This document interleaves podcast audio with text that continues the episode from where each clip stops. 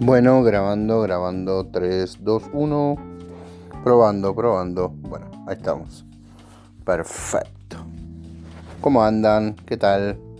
Bienvenidos, bienvenidas a un nuevo episodio de, de Imagine Podcast. Una alegría inmensa poder estar de nuevo con ustedes. Bueno, este, este episodio viene a seguir un poco la temática del episodio anterior en el que hablaba con vos de Fito Páez y la biopic El amor después del amor. Pero en realidad no trata de lo mismo, sino que es un disparador que me llevó a otro tipo de, reflexiones o de conclusiones. ¿Te acordás que en un momento yo te contaba que, eh, bueno, las influencias de Fito fueron su padre, que lo llevaba todo el tiempo a escuchar discos de Jobim, de María Creusa, de Mercedes Sosa, qué sé yo, los chalchaleros, un montón de boleros de la época, jazz, tango, etc. Bueno, eh, en cierta manera, y esta es una conclusión que yo saco, ¿no? Es como que Fito trataba de, acercarse a su madre, tocando el piano y haciendo música y escuchando música clásica también, más allá que a él le gustara mucho Charlie García como solista o, con Sui Generis o Cerú y otros grandes del rock nacional e internacional de la época, ¿no? También valoraba muchísimo la música clásica porque eso lo, lo acercaba a su mamá, lo conectaba, digo, y no pudo, eh, él no pudo conocerla y de alguna manera él sentía que ella había muerto por él, por culpa de él.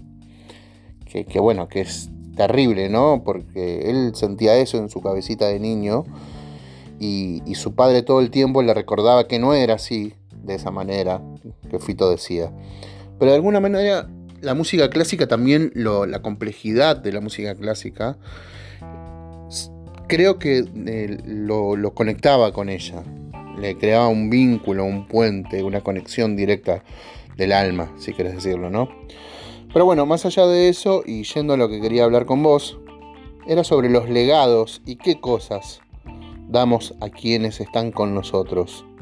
Caso de una pareja, de una madre, de un padre, de un abuelo, de un hijo.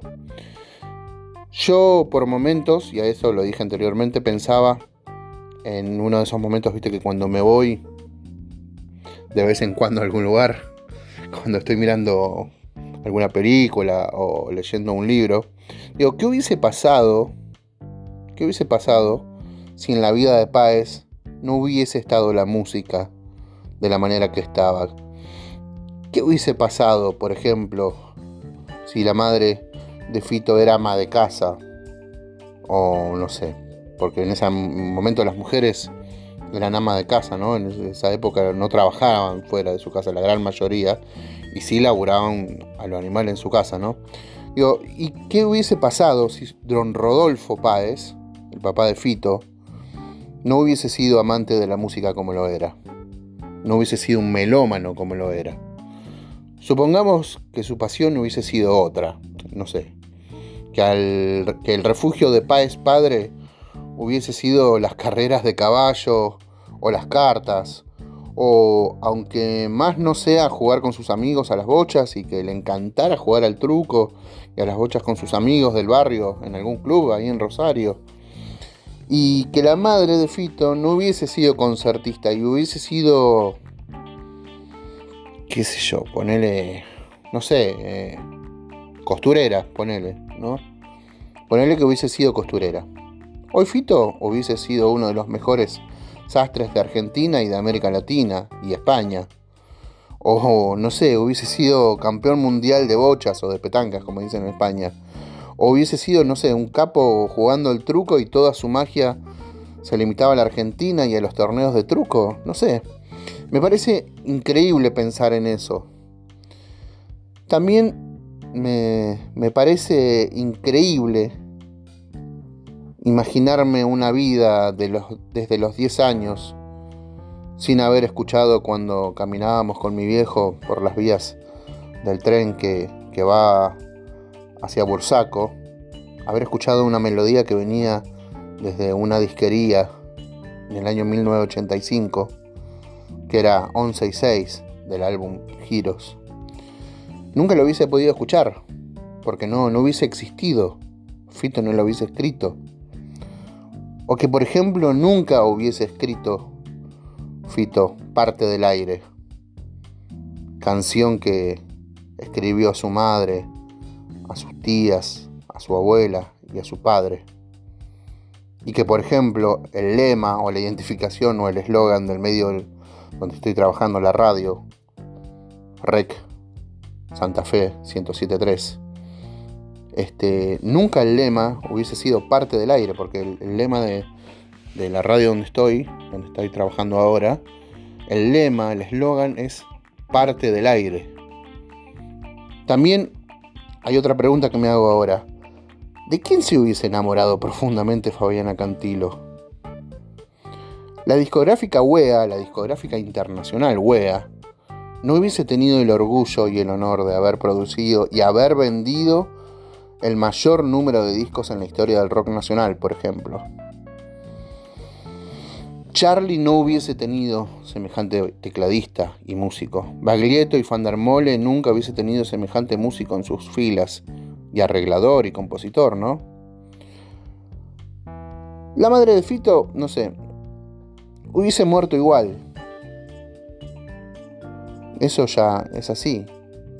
El padre también su abuela y sus tías hubiesen sido asesinadas seguramente, pero Charlie, perdón, eh, Charlie, eh, Fito, Fito no hubiese este, podido transformar tanta miseria y tanto dolor en belleza, en poesía, en arte o en melodías.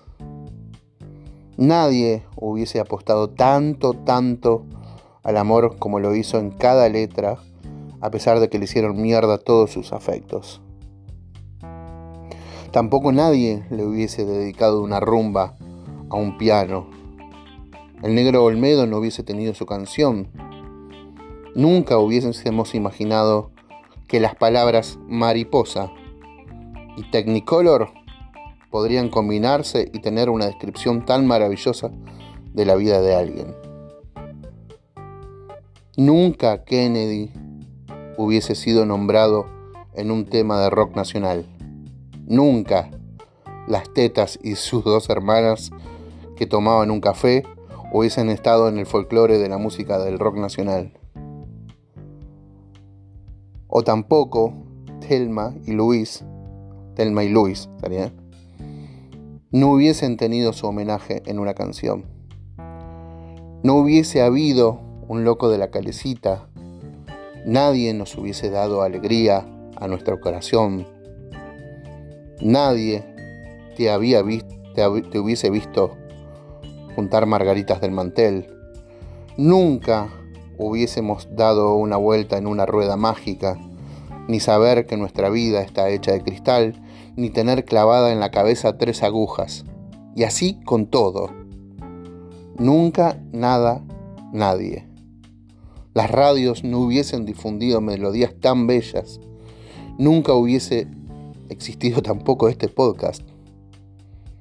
Por eso, y esa es un poco la, la reflexión que yo hago, pensemos y analicemos qué es lo que les damos principalmente a nuestros hijos, en el caso de que los tengas. ¿Qué les das a tus viejos? ¿Qué les das a tus hermanos o hermanas? ¿Qué les das a tu vecino o al que está al lado tuyo? Porque dependiendo de lo que reciban, eso darán a los demás también a su vez. Y esa pregunta me lleva a pensar también, ¿le habrán dado amor a los represores? ¿Les habrán dado amor a Hitler? ¿Les habrán dado amor a los asesinos, a los violadores? Y suponiendo que no fuese así, ¿hubiesen tenido la opción de transformar ese dolor inmenso en amor? No sé, yo creo que sí, que la tuvieron, que la tenemos que siempre hay otra opción, amén del odio, que siempre se puede elegir amar en lugar de odiar, que siempre existe el amor después del amor. Así que bueno, te mando un abrazo grande y espero que nos podamos encontrar en otro episodio de Imagine Podcast. Espero que te haya gustado y que la hayas pasado súper bien. Un abrazo grande. Chao.